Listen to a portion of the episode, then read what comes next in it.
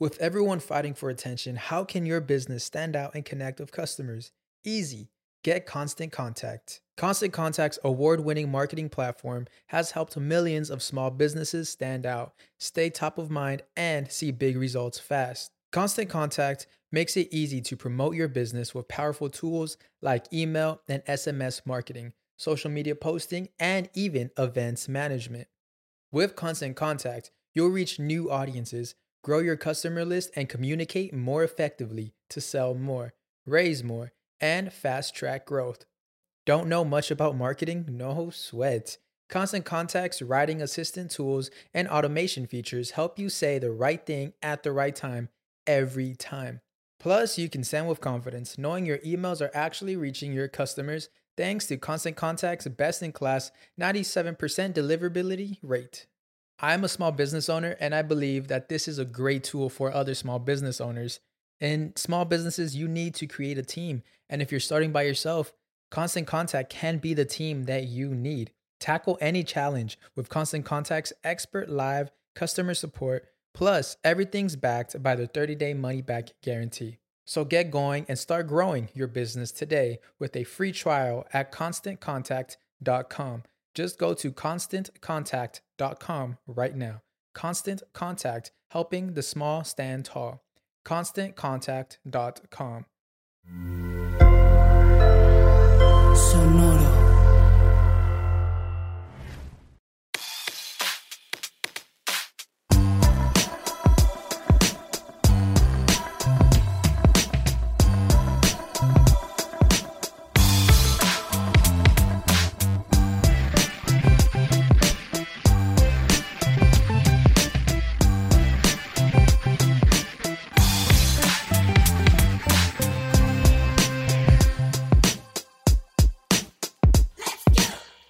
¿Qué trance raza? Bienvenidos a otro capítulo más de Músicos de Sillón. Yeah. Podcast en donde hablamos de música como si supiéramos de música. Mira, me sé como dos acordes y medio. Perfecto. Dos acordes y medio, pero pues nos dimos cuenta que sabes más acordes que alguien que tú admiras desde hace Ah, sí. morros. No, sí sabe acordes nomás, este, no, no sabe riffs. No sabe riffs. Ah, ok. Qué loco, ¿no? Qué Pero curioso. Ajá. Te das cuenta que pues el talento no es todo. Necesitas estilo, necesitas... Ajá. ¿Qué necesitas? Ah, tener un retrato eh, escondido en un lugar que envejezca por ti y tú no envejecer, güey. Simón. Esa es la clave. Sí, bien críptico el pedo. No sabe nada de qué- estamos hablando, güey. Nunca lo sabrán. Nunca lo sabrán. Este, pues aquí andamos ya este llegando. Este es el último. Este es el último, Este güey. es el último. El final This is the end. de temporada. De temporada culo, se culearon, ¿verdad? Se culearon. Es el último de la temporada y pues ya estamos planeando la que sigue. Ujú. ¿Qué sientes que vamos a acabar la quinta Cinco. Eh, está chido, güey. Hubo muchos invitados esta temporada Bastantes. que sabían mucho más de los temas que nosotros. Está más chido hacerle así, güey. Si nomás investigas a Sí, que, sí no, que sí, te invitamos a que platiques y luego ya te, te pones unos lentes y luego ya así nomás. Eh, hoy vamos a hablar de un género que ya no sé si es género o movimiento, güey, o qué rollo, pero pues el New Rave, como habrán leído en el, en el título. A mí siempre, siempre he sido fan de los news. Los news, el new metal, el new rave, New Rave y el eh, pues, New Disco. Ahorita vamos a platicar un poquito del New, new Disco. order. New Order. Este New, que- new Callback te gusta un chingo. Newcastle. este. Eh, el Newcastle, la cerveza de Newcastle. La cerveza me gusta. Newcastle. Me gusta. Nu. Numa- Nutella. Nutella, Nutella. Forzándole. Es que no ha invitado y pues tenemos que hacer tiempo para, que- para llenar la hora. No, no se crean. Eh, pues el New Rave. Yo me acuerdo mucho cuando empecé como que a escuchar este tipo de rolitas. Sí, me enganchó bastante porque corría el año del 2005 y un Benny recién entrando a la carrera de mecatrónica sin saber eh, que se llegaría a tardar tanto tiempo para terminar esa carrera, pero Sí, voy a salir de aquí en cinco años. Sí, luego ya hago lo que sigue y pues no, me tomó mucho más, pero pues se acabó, el- se acabó la carrera. Eh, ahí tengo mi título guardadito, bien guardadito. Digámosle que fue caminata más que carrera, ¿no? Caminata. Sí, fue como, sí, sí, sí, un maratoncito, Sí. caminata. Y pues ya tengo dónde poner mi, mi madre esa que dice que soy ingeniero, güey. Ya viste. De las primeras personas que viste que, ay, güey, qué padre. Todo Parece. padre que llegamos ahí a tu estudio y luego, ¿eres ingeniero, güey? Simón, acá. Y mucha gente piensa que es de broma porque pues soy una persona muy bromista al parecer, pero no, hay unas cosas que sí son De neta. de neta. Eh, pero bueno, Mm, mm, mm. ese año corría y justo empezaba yo a tocar con mi banda de grind, Attack, Attack, Attack. Ese fue el año que entré, creo, el 2005. Nosotros empezamos a hacer música desde antes, entonces. Como en 2003, 2004. 2003, 2004. ¿Ya había algo de, de New Rave por esos años o no? Pues según yo, sí, a menos que esté confundido con todo el pedo de Headbanger Records y esas cosas. Sí, porque fue Ed Banger empezó como desde Más antes de ajá. O sea, porque estaba el Mr. Oizo y Sí, ya desde toda antes esta del gente 2005. desde antes y luego ya, yo pues, digo, según lo que yo recuerdo, Sí. Justice fue como que el que dijo, eh, qué pedo. Simón. Y lo popularizaron bien cabrón, pero ya estaba como que el movimiento. Pues siento que más o menos desde que salió Homework de Daft Punk, como que de ahí empezó. empezó. Como que ahí fueron las. Sí, fue una de las cosillas, güey, pero es que como que antes de Attack, Attack, Attack, o sea, cu- cuando empecé en esta banda, como que entré en mi época más como rockera que he estado. Simón. Y ahí nada más escuchaba así como que este puro grind, puro hardcore, puro acá. Pero como que según yo, hasta que escuché el este rolas de New Rave, como que empecé a abrir mi mente, pero no, porque pues empezamos a hacer música antes y me acuerdo mucho antes, que usábamos, o sea, poníamos pedales a los Simón. distorsión y pues eso no se nos ocurrió a nosotros, es lo que empezaron claro, a hacer ajá, ellos. ¿no? O sea, Simón. dije, "Ay", porque ya me emocionaba, dije, a nosotros se nos ocurrió. Nah, ese pedo desde el, el primer güey que se le ocurrió t- conectar un cinte a algo, que fue en los 70 güey. 70s. Simón. Pero como que el agregarle distorsión, a- así distorsión marranota, cerda de, de guitarra, ¿no? A los synths. Simón. Igual por eso te llamó la atención, porque pues Sí. era como electrónica, pero agresiva y con cintas que sonaban a guitarras acá metaleras. Sí, justo por eso, güey. Porque pues digo, empecé en Attack y fue una banda a la que le tengo mucho, mucho cariño y mucho respeto. Porque pues yo cuando entré tenía 17 años. Este, entonces no entré en el 2005. entré 2004, antes, güey. 2004, sí. Justo antes de... Sí, cierto, güey, porque me acuerdo que de mi primer toquín de Attack Attack, este... En cuanto terminamos de tocar, me fui a la graduación de prepa. sí, güey, llegué tarde a la graduación. Por, Nice. O sea, pero alcancé a llegar. Sí, man. todo. Este, y, y llegué antes que mis papás, creo. Ah, no, eso fue en otra. pero bueno, esos güeyes, pues eran los que tenían las bandas más chidillas, güey, de cuando estábamos morros, güey, ¿no? Sí, entonces era tocar con, ah, güey, el cantante de esta banda, el guitarrista de esta banda. Con el güey. Johnny, el mito. Johnny Mito y el chino. El chino. Este, y me acuerdo también que me salí de la escuela para, de una sala de ensayo para ir a audicionar. De que me hablaron, ay, güey, sí, mi, mi big shot. Y este, sí, como que para esas épocas nomás le ponía mucha atención al, al rock. Y justo cuando empezó a pues, to- popular. tocaron un evento que era como de una kermés, pero como de gobierno, ¿no? Del PRI o de un, un partido político, algo así, que eran ustedes. No me acuerdo qué otra banda. Yo, porque yo me acuerdo que ahí andaba, güey. ¿Nosotros tocamos? Sí, güey. En- algo- según yo era como una kermés juvenil, pero no me acuerdo si era del gobierno o de un partido político que estaba en campaña o algo así. Era un escenario medianón, estaba dos, tres. Y tocaron ustedes y tocaron, no me acuerdo qué otras bandas tocaron, pero Verga, soy un vendido, güey. ajá, güey. No me acuerdo de ese toquín, güey. Sí, güey. Pero sí, yo me acuerdo porque ahí fue donde este aventaron playeras y agarré una.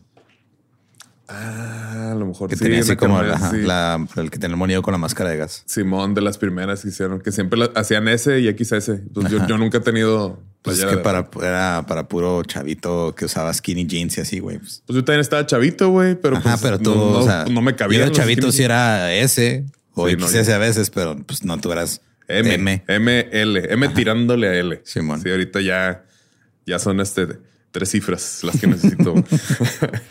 Pero bueno, sí, justo eso o sea, de las primeras veces que empecé a escuchar este tipo de, de rolitas, güey. Es como, ah, cabrón, se puede ser agresivo sin necesidad de ser nada más rock Simón. y gritar acá. Y todas las rolitas de Crookers, de Bloody Beetroots, este, Ed Banger Records, que pues antes de que Steve Aoki fuera tan mainstream y EDM, pues él empezó en una banda hardcore, güey, y tenía toda su De hecho, Refused estuvo un rato en D-Mac Records, creo, ¿no? Bueno, en...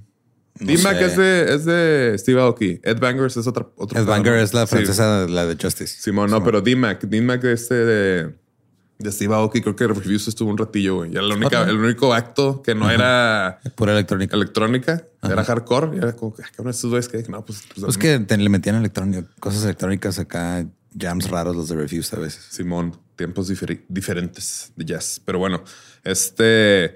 Y empezó. O sea, como que el, el- el relajo de. Güeyes que vienen de un background de, de, de rock. O sea, que es como que lo que yo estaba en ese momento. Es como que ahora vamos a hacer música electrónica. Porque digo, pues la música electrónica está chida, siempre se me ha hecho chingona, pero como que en esa época que necesitaba música agresiva y como que, ah, no manches, o sea, la música electrónica que existía como que todavía no, o a lo mejor yo no me sentía tan, que, que- que me, que me daba esa agresividad. Pues que también hay, hay como diferentes cosas. Me acuerdo que más o menos más por esa época, un poquito después, un, un amigo me llevó al hard pop a ver un güey este de minimal techno. Ah, minimal techno. Y yo estaba empezando como que también a escuchar un poquito más electrónica por todo este mismo movimiento. Y cuando escuché minimal techno, sí fue como, no, como que este no tanto. Sí, no, sí, no lo entendía. No, gracias. Y bueno, esto sí es muy de nicho, ¿no? Acá, Sí, man. pero Y luego ya después salió un disco de un, un güey que se llama The Field. The Field. Ajá, que, que es como también minimal y con ese sí me tromé un ratito, pero pues nomás fue un disco. Simón. Sí, güey, pero este, como que toda esta gente con background, o sea, Refuse, Glacia, Ed Gain, Daughters, The Locust, Every Time I Die, todas estas rolas que Henky Strong, que los mencionaba que te gusta. Como que esa misma energía la trasladaron a lo electrónico, güey. Simón. Y pues salió algo bien chido porque pues es como que el ritmo y como que las ganas de bailar no están peleadas con la agresividad. No. Entonces, sí, gracias como que a estos güeyes que ahorita vamos a tratar de averiguar un poquito de dónde sale. O sea, sí son como varias vertientes del French House, del Disco House, este, del New Disco. Este género que platicamos en, en alguna temporada, unos episodios pasados, el house baélico, valérico, algo así, que es como medio de Ibiza y todo.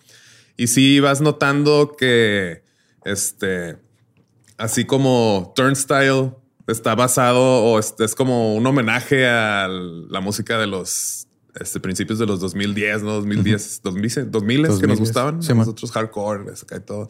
Es como lo mismo. El New Rave era como, a este pedacito de disco les gustó, a este pedacito de, de techno les cae así. Entonces como que empiezan a juntar las cosas que, que a ellos les, les gustan Sí, man. para ir haciendo pues lo que, lo que ellos quieren escuchar. Estaba viendo una entrevista con Digitalism. Simón. Ahorita vamos a hablar de ellos.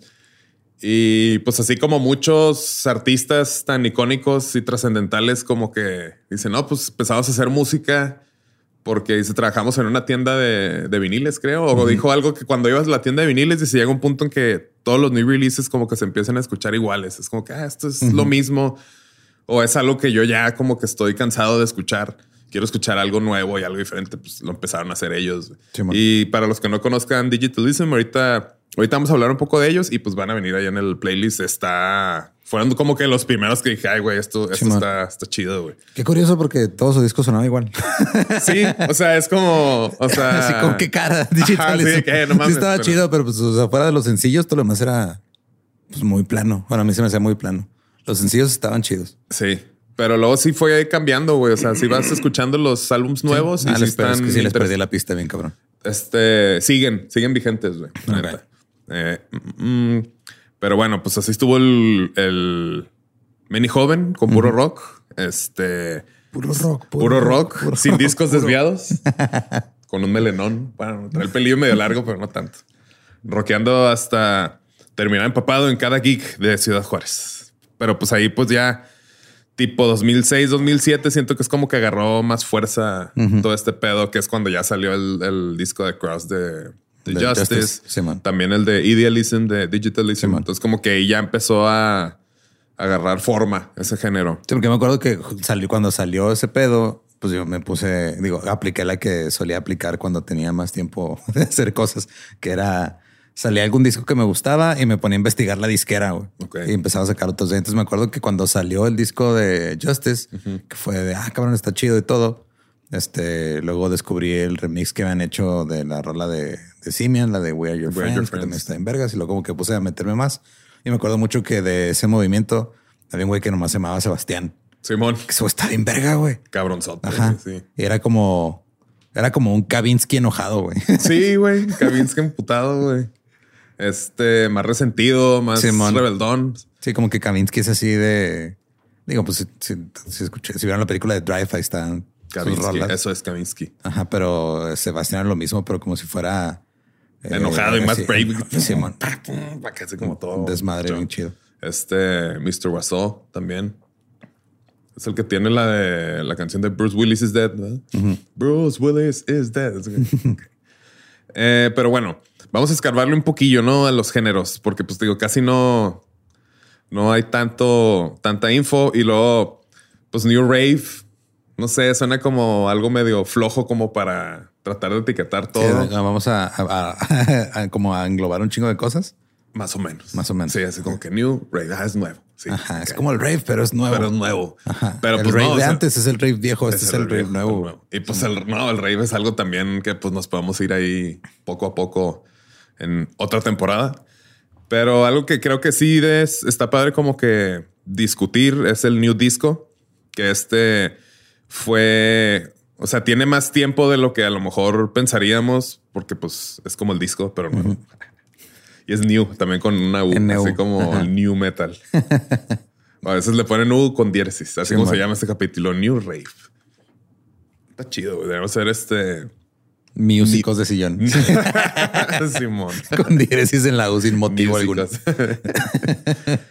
Eh, este género, el new disco, es un género de música dance asociado con el interés como, como que se le reactivó el interés a la gente del disco de los 70 El disco murió, pero no murió, como ya lo platicamos. Que este género, el new disco, está como más, este, tiene más sintes, más ochentero, como más este eurodance, así como los estilos que venían de ella, más como electrónica de los noventas. Y es un género que fue popular a principios de los 2000 y em- experimentó como un renacimiento, una resurgencia. No sé si existe esa palabra, pero desde ahora sí existe. Un resurgimiento, creo. Resurgencia. Resurgencia. Una resurgencia en los 2010. Ok. Y luego después tuvo como que muchas escenas que estuvieron asociadas con este, con este género y con el término New Disco. La, la escena original está car- caracterizada por música house, que pues la música house es un hijo del, del disco, que son los elementos que también influenciaron a la música balérica, que es la que platicamos hace unos episodios. Y pues básicamente es como mantener el, el groove y el feel del disco, o sea, los beats iguales como que cuatro tiempos, porque pues muchos elementos de esa música, de ese género, los setentas, pues desde que los escuchas es como que esto, esto pues ya va a quedar para siempre, ¿no? O Sí, sea, no necesariamente así en esta estructura o en este tipo de, de- de música, pero pues brinca a otro, a otro género como todas las los patrones percusivos africanos que se han brincado a, pues, a la cumbia, el reggaetón, güey, el hippity hoppy, A todo eso. a todo. güey. Y el new disco a veces es confundido. A usted me van a decir por qué será tan confundido con otros este, géneros influenciados por el disco, como el disco house y French house. Entonces, pues, como que todo se ve muy igual, ¿no? O sea, está muy cabrón. es una mezcla de todo ahí. Y este, pues digo, el French House usualmente utiliza efectos como los phasers y fueron los que empezaron como que a usar más el recurso de los sampleos. O sea, la música house es sampleada de la música disco, pero aquí como que en el new disco, entonces como que está new sampleado, está como más ampliado. Este, más breakdowns, está como más este, estructura pop, las canciones del Ajá, o sea no es así de che rola de ocho minutos Ajá, que es todo claro. igual. O sea, es que está como un poquito más pensada para tratar de lanzarla como sencillo. como sencillo. Por eso, pues por eso siento que pegó más, ¿no? Porque Sí, pues no es. O sea, toda la música está diseñada para cierto lugar, ¿no? Así como lo explica el señor Birne en, Byrne. en su, en su libro, que los primeros capítulos lo explica y es lo único que he leído, güey. Ya tengo que, tengo que hacerme un hábito de terminar mis libros. Güey. También tiene un TED Talk donde también más o menos lo explica. Lo explica. Ajá, pero pues no se va tan a fondo como en el libro. Sí, que dice, o sea, pues la música sinfónica pues estaba diseñada así porque pues salió en los teatros estos enormes que era la gente donde iba a escucharla. Entonces tenía que ser muy, muy ruidosa, muy dinámica. Y este ya cuando sale el radio, ya cuando salen nuevas tecnologías, pues ya no es necesario este, hacer la música con el mismo, este, con, la misma intensidad, porque pues ya como que los micrófonos pueden, pueden captar el audio, captar el audio no tienes que tener la voz de un tenor o de una, de una tenor o soprano, soprano, tenor. de esos güeyes, esas cosas que, Este, aquí no sabemos Barítono. de música. Barítono. De hecho, yo hace poco aprendí que en los 70 justo cuando estaba todo el pedo del disco, había muchos y muchas cantantes que pues, iban a las pues, a, los discos a cantar, güey, pero literal era con su pista. Si eran sets de 15 minutos, güey. Ok. Entonces era de, ah, hoy tenemos a, no sé, a estas cantantes acá de disco y todo, pero muchas veces no traían, o sea, sí había conciertos y todo, pero cuando nomás era, así, viernes de ir a tirar fiesta, pues iban, se aventaban sus 15, sus 15 minutitos con su set aquí con las pistas grabadas. Y cantando en vivo en una tarima chiquita, güey, mientras toda la gente bailaba alrededor. Baile, baile. Ajá, yo no sabía que eso pasaba, pero sí en los 70, 77, 78, antes de que se volviera ya como un pedo como de banda completa y conciertos específicamente de disco. Así es como salían. Eran como sus open mics. Ok, ok. Pues sí, entonces empiezas a tomar esos, esos elementos y los empiezas a juntar. Y es como que no necesito estar en un antro para escuchar o disfrutar este tipo de música. Está ya como paz para, pues para el antro del trabajo en el baño. Estar escuchando, no sé, yo no puedo escuchar electrónica cuando, estoy trabajando, a menos que sea muy, muy relax. Escucho más post rock. Ok, porque si no te, te enfiestas. Pues no me enfiesto, me desespero. ¿Te desesperas? Simón. Como que fuera de ese, o sea, de su contexto, como que hay, canciones o, géneros que si no están en cierto contexto, como que no. No funcionan igual. Ajá. Eso es cierto. Este. Entonces digo, el French House ya le mete más como phasers, más este. Sí, que el phaser es este efecto que hace que suene así como. Exacto. Así. Es la descripción. y eh, eh, mm, mm, mm, otra diferencia de este, de este género es que también le meten como que muchos breakdowns, o sea, para que no sea como que lo mismo, lo mismo, lo mismo. Versos, coros, este. Y ya esto fue como que. Bueno, después de aquí ya vamos como que el, inicio de. Esto es una descripción del género, pero para los 70s y principios de los 90s es cuando se empezó a popularizar el pedo de los disco edits, que es cuando la gente empezaba a editar las canciones de los sencillos de 15 minutos que salían o a lo mejor un sencillo de una rola de 3 minutos para utilizar solo las partes que son más como amigables para la pista de baile. Eh, a lo mejor este hay ciertas rolas, como lo hicieron los hip hoperos, como buscando los breakdowns. Aquí era buscando lo que los mantenía seguir bailando. Entonces, el mismo principio, pero en vez de usarlo para rapear, era usarlo para, para bailar. Para bailar. Entonces, aparecieron los 70s cuando los DJs estaban buscando justo esto, o sea, maneras para hacer la música más sencillo también para mezclar. Ok. Este un disco edit es básicamente una versión modificada del máster original, editado por DJs de house y disco, como para extender o enfatizar la mejor y más y el, mejor y más este dance friendly elemento. Sí, los elementos bailables. Bailables. Vamos a bailar. Ok. Vamos a bailar el baile y ya nomás eso. de un loop infinito. Alguien debería hacer eso en YouTube de 10 horas. Por ejemplo, la, el edit de Todd Terch, que él es un artista más nuevo, pero lo vamos a poner ahí en el, en el playlist de los Bee Gees, que es la de You Should Be Dancing. Lo único que hace es como que este. Nomás le pone You should be dancing en loop así. No, al contrario. O sea, como que el, los vocal riffs, como que se los quita y enfatiza lo demás, como que y nomás es así, este, como para que esté más como elemento para mezclar. Entonces, como ya no está cante y cante, güey, pues ya puedes ponerle más cosas. Entonces, Esa canción es presión social, güey. presión social. Sí, es de que no. Deberías estar bailando. Y, Y todos de que a mí no. todos apuntándote. Ya les dije que no, por eso no, No. salgo.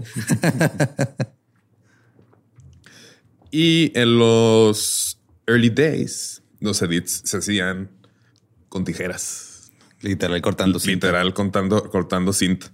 Este. Y de repente hubo unos edits que se empezaron a hacer más populares que los, los récords originales de donde salieron. Eh, de los vatos que empezó como que a ser pioneros de hacer estos edits es un, bueno, de los early editors, porque pues es un editor, eh, Walter Gibbons, y él se ganó su reputación y hasta desarrolló una carrera en el estudio por su trabajo de, de edición. Eh, porque pues era tanta la popularidad de los edits que hasta, que hasta salieron labels este, enfocados a puros edits. Ok. Mm, de los primeros que llegaron fue Disconet en el 77. Eh, después mm, mm, otro label que se llama Hot Tracks, Rhythm Stick y Razormaid. Está bueno. Razormaid, porque lo estás cortando. Lo estás cortando, güey. Sí, Nice. Rhythm Stick porque pues estás pegando los, los ritmos. Y Hot Tracks pues, porque hace calor, güey. Sí, Están bien hot los tracks. Y estos labels estuvieron activos hasta la primera mitad de la década de los noventas.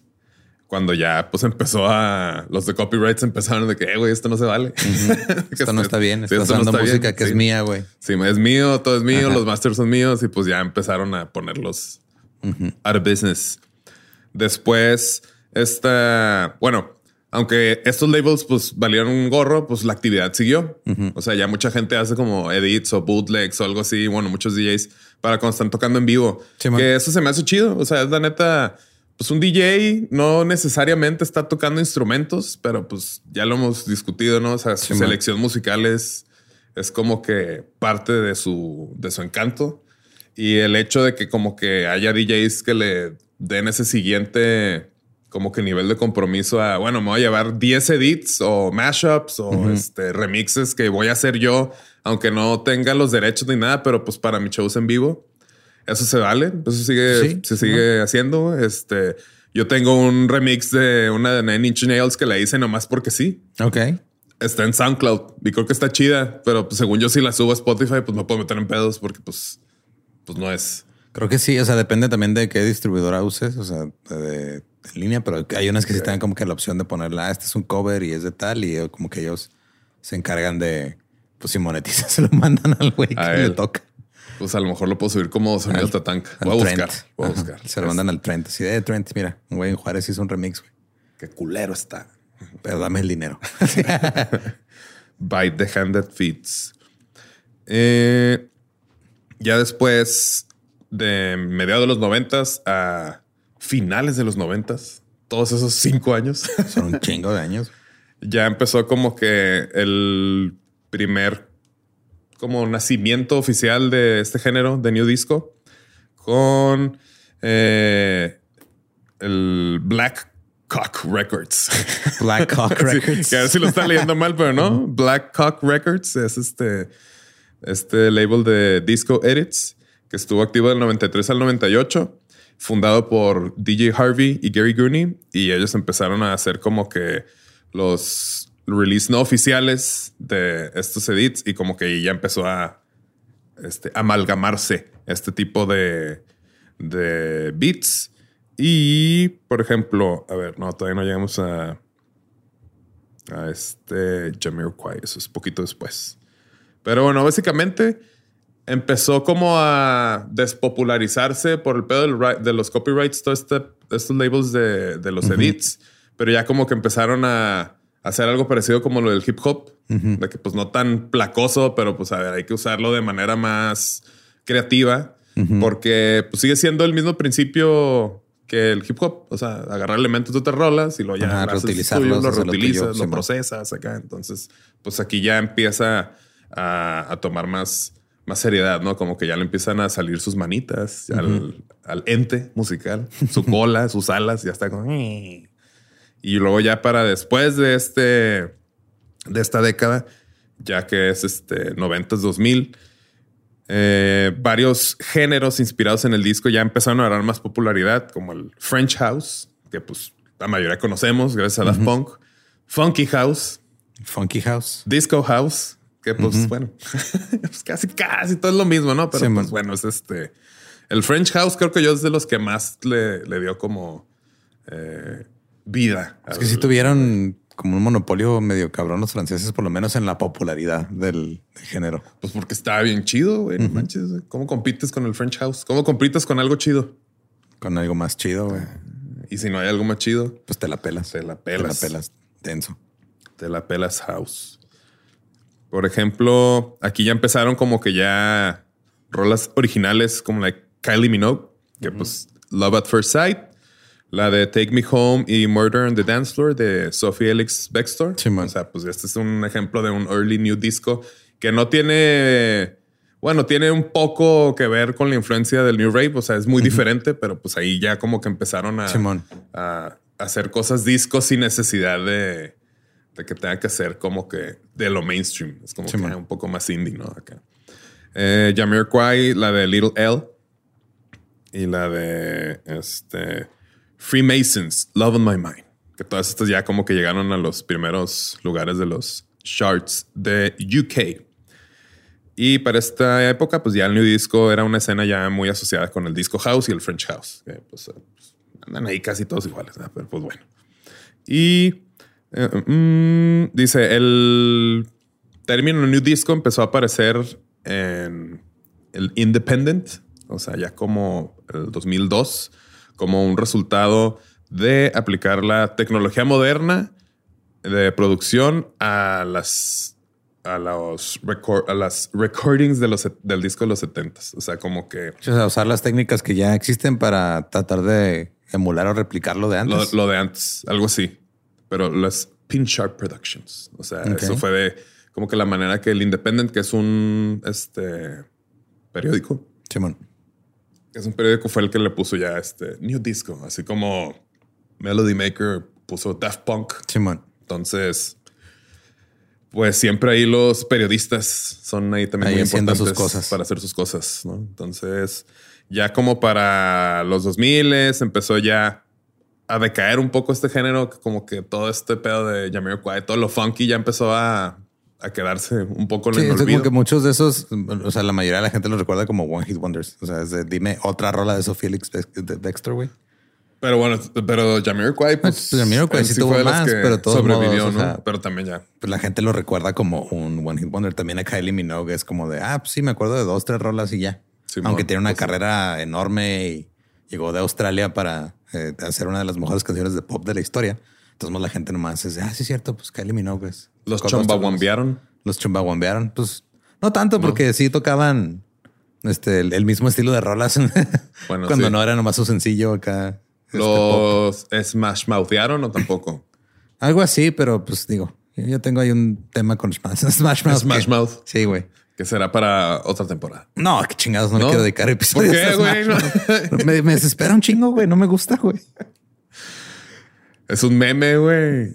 Somebody, man. Pues sí, pero me desespera. O sea, desde que pegaban era de, no, no sé, güey, algo. Algo tenían que no me gustaba y hasta la fecha no. Me gusta Smash Mouth. No, no me gusta Smash Mouth. Saludas a Smash Mouth que siempre nos ve. Pero bueno, ya como que el New Disco empezó ya a irse un poco en picada. Y ya como por el 2008 en Beatport fue donde salió como que el género ya, indie disco, new disco, que era un, lugar donde podías encontrar música. Así Beatport estaba chido. Sí, y ahí era, o sea, casi hubo una época que todo lo que estaba en new disco, pues básicamente era lo de New Rave, era como que lo que me gustaba. Siempre que me metía era nomás al único lugar donde buscaba ahí rolillas, ¿no? Pero pues va como que todo de la mano. Eh, vamos a buscar aquí, mira, Todd Turch, las vamos a poner ahí rolitas. También ya después de los 2000 es como que se murió un poquito en el 2000, renació un poco con algunos actos que siguieron ahí, pero ya no tan necesariamente como que haciendo lo mismo. Por ejemplo, Miami Horror tiene rolitas muy chidas. Empezó haciendo así como disco, pero pues ya se, se logró mantener. Igual, pues, vemos cuando salió, ahorita vamos a hablar un poquito, pero de que Justice, o sea, sale como acá y luego sí se empiezan a reinventar acá, porque pues si no, pues ahí te quedas, ¿no? Como el new metal, ¿no? Que todos los que empezaron a hacer lo mismo, Ajá, pues ya como sigue. que siguen, pero curiosamente, pues ahorita se está poniendo de moda otra vez el new metal con los Gen Seers y TikTok. Ajá. Es una prueba de que el new metal es algo muy vergas. Es una prueba que ya la gente con muy poco se conforma. Ah, híjole. sí. Sí. Ok, muy bien. Me quedo con esa. Me quedo con esa respuesta. El, bueno, pues bueno, ya vimos un poquito del new disco. Aquí tengo un poco de. Pues muy, muy poquito, pero creo que el dance, dance punk también fue algo que influyó en el Pues sí. new rave. O sea, dance punk básicamente, pues que, que con los 70 ¿no? Dicen que empezó. Le preguntaremos a, nuestro, shot. a nuestro amigo. Ahí le marco. ¿Tienes hora y media libre? Le puedo marcar yo, güey, pero. pero bueno. Eh, algo más fácil para la gente que no está tan familiarizada con el punk. Chick Chick Chick de Rapture. Eh, pues es Dance punk. dance punk. Ahorita, bueno, ya no tan ahorita. Chick Chick Chick tiene que desde los Tiene desde 90, los ¿no? 90, Acá Simón. también. Y es así como está. Sí se me hace que, no- o sea, en, en vivo no está tan, digo, no, no, no pude ver a The Rapture cuando vinieron a Juárez y me dolió mucho. Ay, pero estuvo muy chido. eh, a Chick Chick Chick los he visto un par de veces en el paso y sí es como que tienen este, o sea, la, la parte punk es más en como la actitud que en el sonido, o sea, porque Sí, no suena No suena punk, tan no agresivo, agresivo. pero la, la actitud que tiene el escenario y el valemadrismo y todo como es parte de, y está chido. Sí, es, vivo es- un- es como si fiestota. Está como el, el setup medio puesto para un bajo punk o algo así, y, pero llega un güey a tocar algo bien bailable, ¿no? O sea, Bien funky. bien funky. Los bajeos de, de The Rapture, de Chick Chick Chick, de The Faint. Ajá, O sea, The like, Faint. bam, bam, bam, bam, bam, está como bailadón. Y eso es algo que también, pues bueno, viene influenciado. Talking Heads, este Blondie, Liquid como que traen todo ese pedo de que influencia de- empezaron a meterle ritmo y cosas este, agradables, chidongongas. Sí, o sea, este, es como una mezcla, digo, del sale en esa época el, el post-punk y el new wave. Y luego como que eso eh, retoma otra vez también en los 2000 con también pues, bandas como Le Disco y... No, perdón. Este Shiny Toy Guns, la rola Shiny de Le Toy Disco Guns, creo que sí. es como algo así que dices, ah, mira, esto es a lo que es. Es la manera más pop de introducir el... Como que estos, este pedo de así, la estructura y la música está un poquito más rápida que la música eh, de, o sea, de, de, de dance, pero tiene como elementos acá de, de rock y punk. Le Tigre, que es de esta Kathleen Hanna también, tiene como ese pedo. La banda que tuve yo era, técnicamente era dance punk, Dance punk. The Violent Tango. The Violent Tango. Qué chido, güey. Qué buenas épocas. güey. Este. Dead from Above, pues es como algo parecidillo, ¿no? Acá también. Pues que tenía o sea, Elementos. ajá, tenía elementos así como de, de repente los beats estaban medio de disco, pero iban tocando madre porque les gustaba eh, pues, ir rápido y correr. Y luego después sale Mastercraft de ahí, que está chido. Ya que lo sacas al tema, vamos a hablar de Mastercraft. Este dúo electrónico canadiense de Toronto, que ellos empezaron en el 2005. Este Jesse F. Killer, que pues eh, para mí es el mero mero, pues que es el mismo de, Ajá, el bajista de de Death From Above. Death from Above. Y, Y el otro güey. Sí. Alex Alex Po- P. Pots- Potsukis. No, pues también. Potsukis. con razón no me acordaba de él. Está muy raro su apellido. Él estaba en una banda que se llamaba. No, For Me of the. Ah, no. Es este. Un dúo, una banda de electropop de Mishuga, Ontario. Mish, Mishuga. Mishish- Mishishauga, Mishishauga, de allá, güey. allá. de por allá. Está Y en Canadá. Ahí búsquenlo en el mapa. La banda se llamaba Girl, Girls Are Hot. ok, bueno. Pues bueno, este. Jesse Killer es el mero mero acá en, en Mastercraft. La neta, me acuerdo un chingo cuando escuché. No me acuerdo si fue primero la de Deluxe o la de. Este. Work on You. Creo que por aquí la tengo. Este. No la voy a poner. Aparte, ya ni, ya ni sirven las bocinas de mi. Sí, Work on You. Aquí la tengo. Es que ya estoy, ya estoy preparando el playlist, güey, una vez. Este. que fue como. Empieza muy pues muy hauserona. y de repente el bajeo así agresivo, es agresivón, durísimo, bien sucio. Es como que, ah, caray, o sea, agresivo bailable. Dije, ¿qué es esto? Aquí es cuando dije, ah, me gustará hacer música electrónica. Voy a meter del. Y es que desde, por ejemplo, cuando estaban en Death from Above, yo me acuerdo que había partes de, los primeros, creo que el primer disco, no sé si en los demos, pero sacaron un EP y luego ya sacaron el, el disco con el que los conocimos. El, el, el de el Rosita. El... Simón. Siempre se me olvida el nombre. Pero venían, o sea, pues el bajo así siempre es súper distorsionado y todo, así pre-Royal Blood. You're a woman, I'm a machine. Simón. Pre-Royal Blood, antes de que saliera, eh, antes de que se volviera como que, digo, porque Royal Blood lo hizo más con el pedo como rockero. Simón. Tirándole más al rock blues y este Death era más disco punk, Disco punk. Y había rolas en las que yo decía, ¿por qué suena diferente el bajo? Luego después vi un video en vivo, porque había rolas en las que usaba un cinte en lugar del bajo, Y como que de ahí empezó a, agarrarle cariño a los sintes y luego como que la, misma, o sea, el, mismo sonido o el mismo estilo del fraseo que usaba en las líneas de bajo, las aplicaban a las líneas de cinte y por eso sonaban así como, pues como si las hubiera tocado un bajista encabronado. Sí, era. También me acuerdo cuando los vi en vivo por primera vez fue de. Este, que lo viste con tu mamá, ¿no? Con mi mamá, sí, allá en el Corona Capital. Sí, le tocaba visitar a mi mamá. Bueno, toca que mi mamá me visitara. Y luego ella me dice, ah, bueno, tal, tal fecha. Y yo, ah, sí, le digo, ¿sabes qué? Nomás que ese día, eh, creo que el día que llegas o el día después, le digo, voy al Corona. Dice que, ay, no, pues si quieres voy después. Le digo, no, no, le vamos. Y digo, ah, bueno. y no rajó. Qué chido. Sí, tiene más energía que yo, mi mamá. y sí, viendo Mastercraft y este justo eso apenas ahí fue de que, ah, con razón. O sea, se escucha muy parecido el sonido del bajo. Sí, tiene una esencia muy similar. Pero pues una es con el synth y otra es con él y está tocando como, como lo mismo. Es como, hmm, pero bueno, está chido, la neta. Y la de, me gusta mucho, creo que la de Sexy Results, pero mezclada, bueno, mezclada, por, Mastercraft. Eso está como lo más funky que existe. Se los vamos a poner ahí en el en el playlist. Y estos güeyes, digo, empezaron en el 2005. Eh, eh, eh, con es justo con el de Ah, no, You're a Woman and Machine. Ese es el de Death from Above. Sí, man. Pero bueno, el primer single que sacaron fue el de Easy Love, que salió en el 2006 con Last Gang Records. Y sacaron su segundo single, el de Work and You, que es el que estamos platicando ahorita, el 6 de julio. 2006. O sea, apenas empezaba ahí ya como con este. Y fue como que este baseline, este, pues este ritmo, pues tan houseero, pero más indie, con ese toque, como, toque como más este do it yourself, no sé, güey. Pues empezó a ganar popularidad, güey. Y creo que hay mucha gente que viene de la escena del rock, como que eso nos permitió ir de la mano. Así de no, no, mira, es que este güey antes tocaba rock, entonces por eso voy a bailar esta rola. por eso puedo ir a bailar.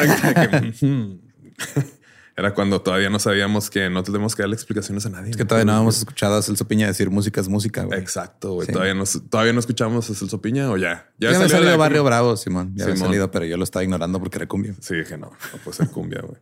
Y pues digo, el nombre es Mastercraft y nada más le quitaron las vocales. Un clásico. Y, Mastercraft.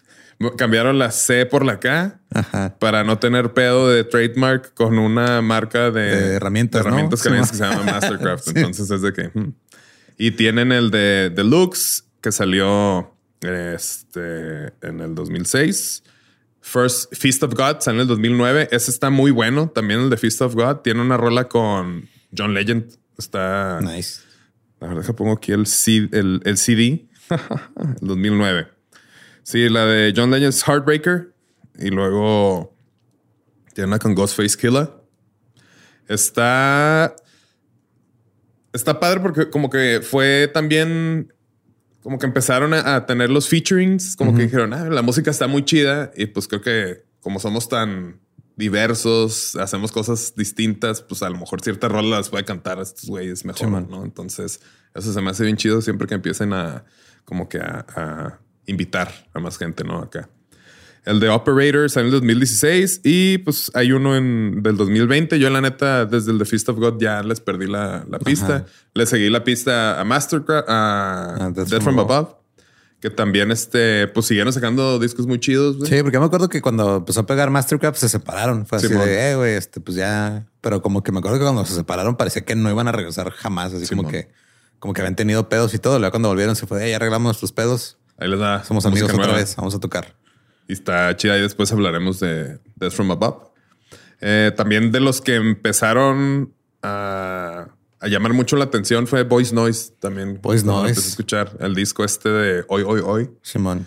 Eh, Este güey es un alemán que se llama Alexander Rida y pues su nombre este, artístico Las- es Voice Noise. Tiene Voice Noise Record. Simón. Las veces que la hice de DJ metía este, varias de Voice The Noise. Voice Noise. Es Pero pues, pues, de repente la gente como que no lo recibía tan bien así en los barecillos fresas del paso. Entonces era de no, güey, está bien, mejor. O sea, nomás ponía un pedacito nomás para mí. Así. Nomás para ti. Sí, sí, sí, sí entiendo. Porque pues el disco hoy, hoy, hoy nació, en el 2000 nació en el 2007 de las rolitas que y tiene muchos samples de Street Fighter, ¿no? Hay Ajá, que tiene samples medio extraños. Está extraños. Este, la de Lava Lava, me acuerdo un chingo, en Down, pero todo ese disco está, está bueno, la neta, está muy marranote, pero, pero chido. Y luego ya, pues está padre que pasa lo de que pues empiezan a, salir, a, sal- a salir, empieza a salir música influenciada de los que empezaron y luego como que ya empieza Sí, así a, a Se me hace curioso todo. cómo, o sea, la, digo, ya después, cuando sale Skrillex y todo eso, si te pones a escuchar la- las partes que metía Skrillex acá como que se escuchaban como glitcheadas, así como si estuviera todo cortado y todo, pues viene desde Ed Banger, este. Justice, Voice Noise, todos esos güeyes. Sebastián tiene una rola que me acuerdo que está así cortadísima, ¿no? Simón. La, la de HAL 3000. No, es otra. No, la, la de Walkman, creo que La es de Walkman, sí. O sea, tiene varias, pero es- sí, como que esos elementos de vamos a que suene como si estuviera eh, quemándose y que esté cortándose todo. Simón. Viene desde ahí, güey. Y Como que esa es la parte que le daba esa agresividad que le quitaba como lo, lo pop. Sí. Y era agresividad, pero sin, sin ser dubstep, porque luego el dubstep, pues sí era agresivo, pero más porque pues hartaba y era como, como diría mi mamá, ah, eso es música licuadora, ¿no? Así Música licuada. Este, No me acuerdo de esos memes. Y pues digo, Voice Noise también tiene un proyecto o tuvo, no sé si sigue, como que sacan rolas de repente con Skrillex que se llama Dog Blood Simón. y está también Está así más breakbeat chidota acá. Sí, sí, sí, está todavía, más- o sea, como que está más tirado al lado de Skrillex que Simón, es que como, es como que se, juntaron y quisieron ser los Chemical Brothers también un ratito. Simón, pero pues, pues no, Sí. le- les falta para hacer los chemicals, pero Sí. pues es otra cosa también muy chida. Eh, pues sí, Voice Noise fue de los también el 2007. Entonces digo, el 2007 fue el, el año que salieron ya como que los primeros álbums. Este Digitalism, este también dúo alemán. ¿Eran ¿Qué? alemanes los de Digitalism? Sí, Yo creí que eran franceses, güey. no, no, no, alemanes y Órale, en las entrevistas de que ya, this is all. Y su estudio es un búnker de la Segunda Guerra Mundial, así que está en la ciudad. Y Nice. es un estudio como famosillo. y- Simón. Pero sí, son de Hamburgo y empezaron en el 2004. ¿Qué? ¿Hamburgo no está en Francia? Es este Jens y Ishmael. Y están ahorita ¿Cuál era el que les pegó un chingo la rola? ¿La de Pogo? la de Pogo. Simón. Sí. Porque Y- eran... bueno, no me acuerdo bien del nombre de la otra, pero había... Había en el disco que me gustaba un Ahí chingo. te digo, cuál- la de Departure from Cairo o algo así, ¿no? No me acuerdo ahorita. La reviso. Pero bueno, estos güeyes y, y pues están firmados en Kitsune. O sea, a lo mejor pues, Kitsune Mason. que-. Kitsune Mason. Mason. Sí, la de Magnets, Starlight. Starlight. Simón. Sí, ¿Quién más estaba en esa disquera, güey? En Kitsune. Era un chingo, ¿no? De... Sí, sí, sí. Porque esa era como la otra, ¿no? Era como... Si Boys Noise estaba... Era... Mason Kitsune. Sí, como que era en ese label, Ed Banger eran los más... Los más acá. Simón, pero pues ahorita tiene... Mira, ahorita tienen a... A Two Door Cinema Club. Sí, pues está. Todo este disco, la neta, está muy. Está muy bueno. Y luego hay una, creo que es la de. La de, de Digitalism from Cairo o Departure from Cairo. Simón, algo así de Cairo. Eso estaba chido. Hay una que trae un sample de. que yo no sabía que de The Cure. Así también, así como chopeado, cortado. Sí, que es ahí de lo que. Sí, que yo intenté hacer eso con una rola de Jimmy World en una de las rolas que hicimos nosotros. Creo que por ahí está todavía. Que agarré un acorde de la guitarra de la- un- el puente de la de Get It Faster Nomás lo corté y lo reusé, los amplié. Ok. Y ya. Creo que ni sabías eso, güey. No, no sabía. ¿De el rol de nosotros? Sí, una rola de nosotros, güey. ¿En cuál? Una que se llamaba Glitch 2 o algo así, creo. Ah, güey. Uh, no, no sabía. Yo de que, ah, sí. Simón. Sí, o sea, una parte que se escucha una guitarra, no, no soy yo tocándola, es, es el güey de Jimmy World. La gente se está dando cuenta que todo es el propósito del podcast es nomás hypear a la gente y luego ya vamos a sacar la música. y luego ya, ¡boo! Ajá. Pero sí, de la de Kitsune, estoy viendo la lista de los artistas, pues estaba Fisher Spooner, Simon Mobile Disco, que Fisher los, Spooner está muy chido. son los que más me acuerdo. Pues porque como que estos güeyes eran más de... O sea, tenían también como bandas de... Como de indie rock, tenían a Phoenix, tenían otras, otras bandillas. ¿Parcels también o no? no sé, a ver, Parcels viene aquí. Sí.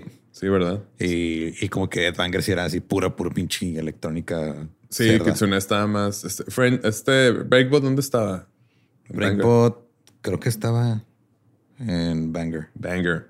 Banger. Banger.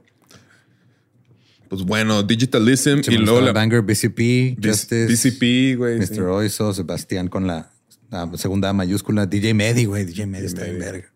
Ya se murió, ¿no? Simón. Sí. Este, The Bloody Beetroots, ¿te acuerdas? The Simón, Bloody esos no me acuerdo qué es que estaban, pero Eh, creo que era Mr. Flash también estaba chido, güey. Banger. Cassius. Este- creo que estos güeyes están con. Ahorita, ahorita a ver si vean. Con Steve Aoki. Creo, no sé. Pero bueno, eh, los Bloody Beetroots eh, era un dúo, ahorita ya nomás es un güey, italianos. Es The Bloody Beetroot nada más, ya nomás es uno. Sí, pero siguen llamando Beetroots. Y son estos güeyes que ahorita, bueno, ahorita es uno nomás, pero la neta, desde que los vi, desde que lanzaron, como que ya lo tenían bien, bien, Bien claro, armado, bien armado. Traen la máscara que es como un Venom, güey, pero así bien chingón, güey, la neta, güey. Es este el músico y productor Bob Rifo, también conocido como Sir Bob Cornelius Rifo, o SBCR.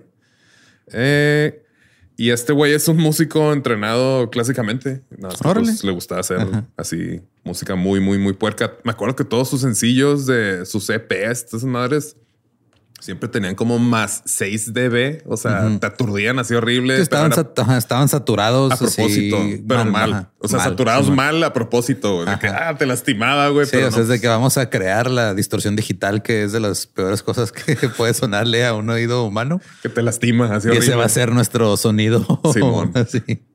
Sí, güeyes, güey. Este, ahorita ya nada más sigue uno de ellos, te digo, pero estos güeyes, si no saben quiénes son, pues la canción de, de Steve Aoki con él, la de la de Warp, la de One, Two, cuin. Ay, Me sale muy bien, güey. Este, pues fue Falta como subirle unos más seis. unos más no, es que ya no me da la voz, güey. Pero estos güeyes, en, o sea, por ahí del 2006, 2009, lo, lo- el güey que les ayudó mucho fue Etienne de Crecy. ¿Sí ¿Te acuerdas de ese güey? No, no. También un así medio locochonzón, así francés. Ahí les voy a poner algunas rolitas de este güey. Como que le dio mucho support.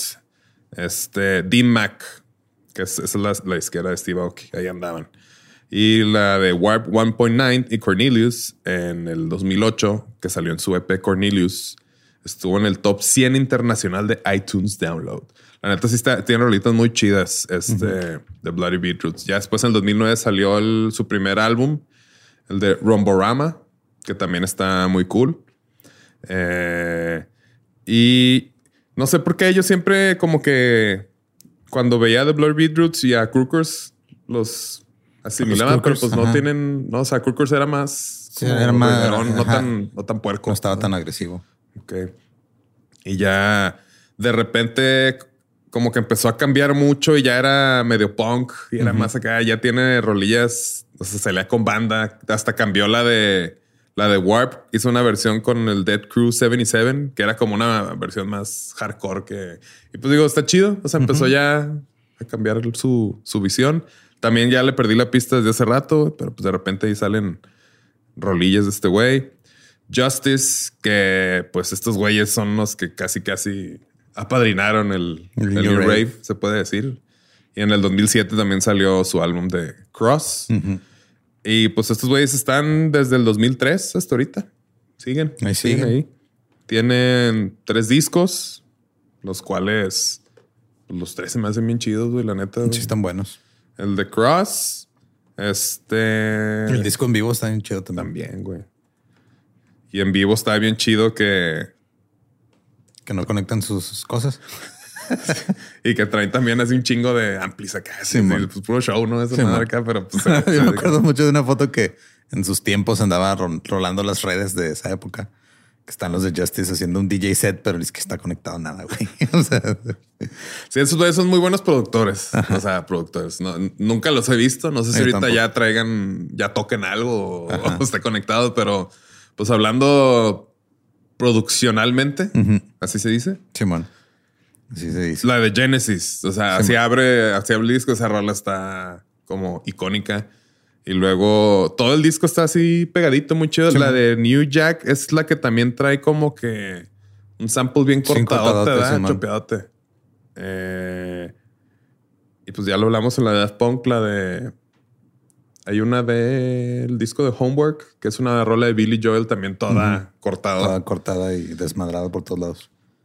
Que es lo que también empezó a hacer el dubstep. Que es este. Me salió un TikTok de una chava que está diciendo que what does a DJ do? Así que es lo que hace un DJ y luego lo corta todo. Eso es lo que hace un DJ, güey. Exactamente. Agarra algo, lo corta, lo convierte en un pretexto para bailar. Para bailar. Siempre andan buscando pretextos para bailar los DJs. Y la neta, o sea, estoy viendo aquí el disco y pues sí, todas las rolas están chidas. Phantom, Phantom Part 2, The Party, DVNO, Stress. Stress es de las rolas más. Esa sí está bien este, agresiva, güey. Sí. Parece soundtrack de película. De Gaspar Noé. Ajá, de Gaspar Noé, güey. Sí, justo. Y luego la de. A ver, vamos a el otro álbum.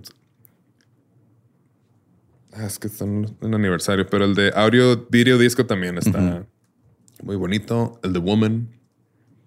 ¿Quién, ¿Cuál fue la marca mexa que le copió el video a Justice para un comercial? ¿Fue Telcel? Creo que sí, así como con las stickers, así. Con las, Que eran como unas playeras, güey. Unas playeras. Sí, man, que se iban quitando y que iban caminando y las playeras tenían como que los dibujos. Creo que Telcel hizo una, una copia así, tal cual acá de. ¿Quién le copió el video a Justice? Mexicano. Creo que lo viste. Quién sabe si salga. Si Google sepa ese, no, pues ese dato de cultura pop mexicana. Quién sabe. Pero bueno, este, vamos cerrando. También aquí se me hizo chido mencionar a Teenage Bad Girl. Tiene dos, tres rolillas ahí que también pegaron mucho. Este de, de Toxic Avenger. ¿Te acuerdas de Toxic Avenger? Ese Toxic Avenger creo que tú me lo presentaste. Sí, así todo.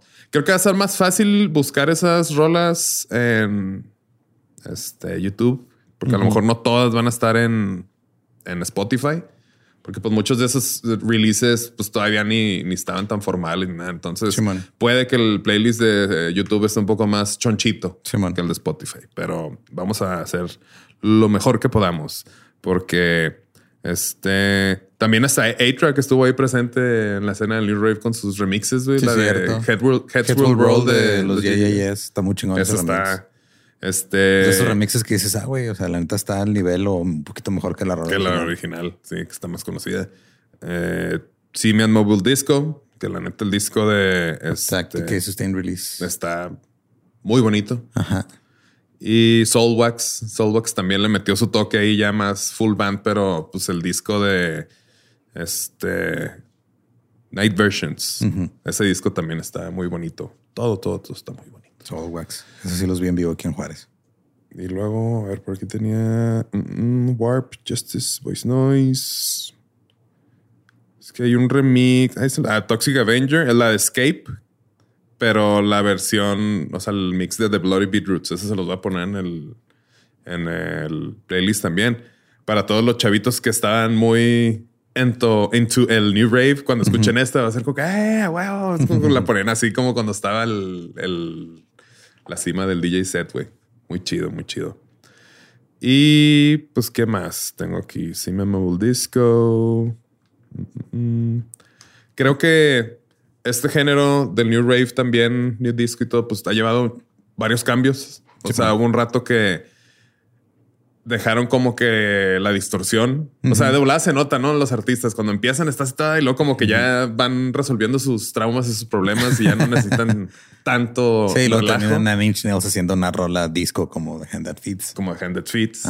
Este, o el disco nuevo de Skrillex, que pues nada que ver con lo que hacía, pero sí, pero no. O sea, como que ya no. Tiene, tiene su esencia y todo, pero sí está ya como que diferente. Después que, o sea, maduras es lo que, siempre los artistas dicen. Eh, que sienten que están haciendo el mejor trabajo de su vida justo. O sea, su trabajo más reciente es el que dicen que ah, ese es el mejor trabajo que está haciendo hasta ahorita, porque es como donde me encuentro como persona. Pero pues la neta es de que pues, ellos también, muchos están conscientes de que así, ah, pues lo que hice con lo que pegué al principio, pues es lo que la gente va a seguir pidiendo, güey. Simón. Entonces, como que eh, hay gente que hay unos que sí se trauman y luego no quieren tocar los hits. Hay otros que dicen, ah, güey, fuck it, pues toco los hits y toco lo nuevo. Y pues, pues sí. Hay que, hay que la gente decida qué pedo.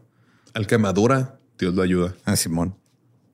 Porque nada más hay un Dios, como lo dijo Captain America, Captain America en Avengers. There's only one God. There's only one God, miss. Pues esto fue un poco del panorama de del New este, Rave. Pues movimiento, porque pues género, creo que no. Yo, yo pensaba que era un género. ¿Será un género New Rave? O... Pues es como, o sea, me parece como un estilo, un estilo. subgénero dentro de. porque sí, digo, me acuerdo también que por un momento tuvo como un poquito ahí de de empalme entre el New Rave y el Tectonic y esas cosas. El Tectonic, sí, el Tectonic se confundía con, con New Rave. Pero, pues, el Tectonic sí era como el, el New Metal.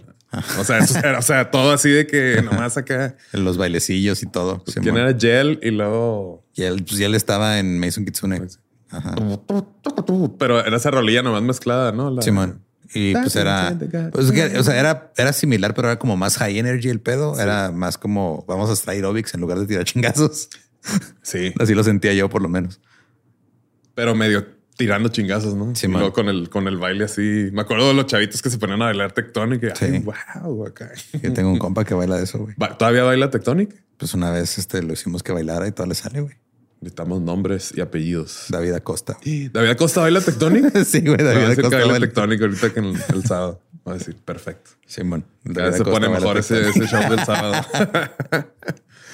este... Vamos a ver a dónde va a terminar o si van a surgir. Porque el pues, New, new Rave. New New Rave. o New con diéresis, con cuatro diéresis o diéresis, al cuadrado, güey, con una mayúscula, no sé. Dos U's. Dos U's. Dos N's. New. Ajá. GNU mero. GNU, como, número. New, Porque el New Metal ahí viene, güey. Ahí viene. Bueno, ya, ya, está otra vez aquí, güey. Ajá. Es cool otra vez escuchar Limp Bizkit. I came up to this world as a reject, looking to this eyes. Saludos a toda la raza new metalera. Stop trying to make Limp Bizkit happen again. Yo no lo estoy haciendo. Ya, ya sucedió, güey. Fred es un, es un genio de, del marketing. Si él si él estuviera ahorita, sería un, estrella, un tiktokero. Un tiktokero, pues yo lo vi en el Vive Latino el año pasado. Estuvo bien verga, la neta. Está chido. O sea, ni se ve que no se están tomando en serio. No, así como embrace our, somos bien ridículos y que chingue su madre. Es que estamos vendiendo, estamos, está lleno, güey. ¿Les saben las rolas o no? A ver qué chingados. Es una banda muy exitosa, aunque, aunque estén haciendo el ridículo, güey. Eso es como. Hmm. Sí. ¿Quién le está yendo mejor? ¿Al yo que me estoy burlando de esa banda o ese güey que siempre está tocando y no, está, no está batallando? Obviamente le está yendo mejor a él por un chingo. Un chingo. Ahí anda. Saludos al Fred. Fred Durst. Fred Durst. Pues se acabó. Se acabó, la, temporada.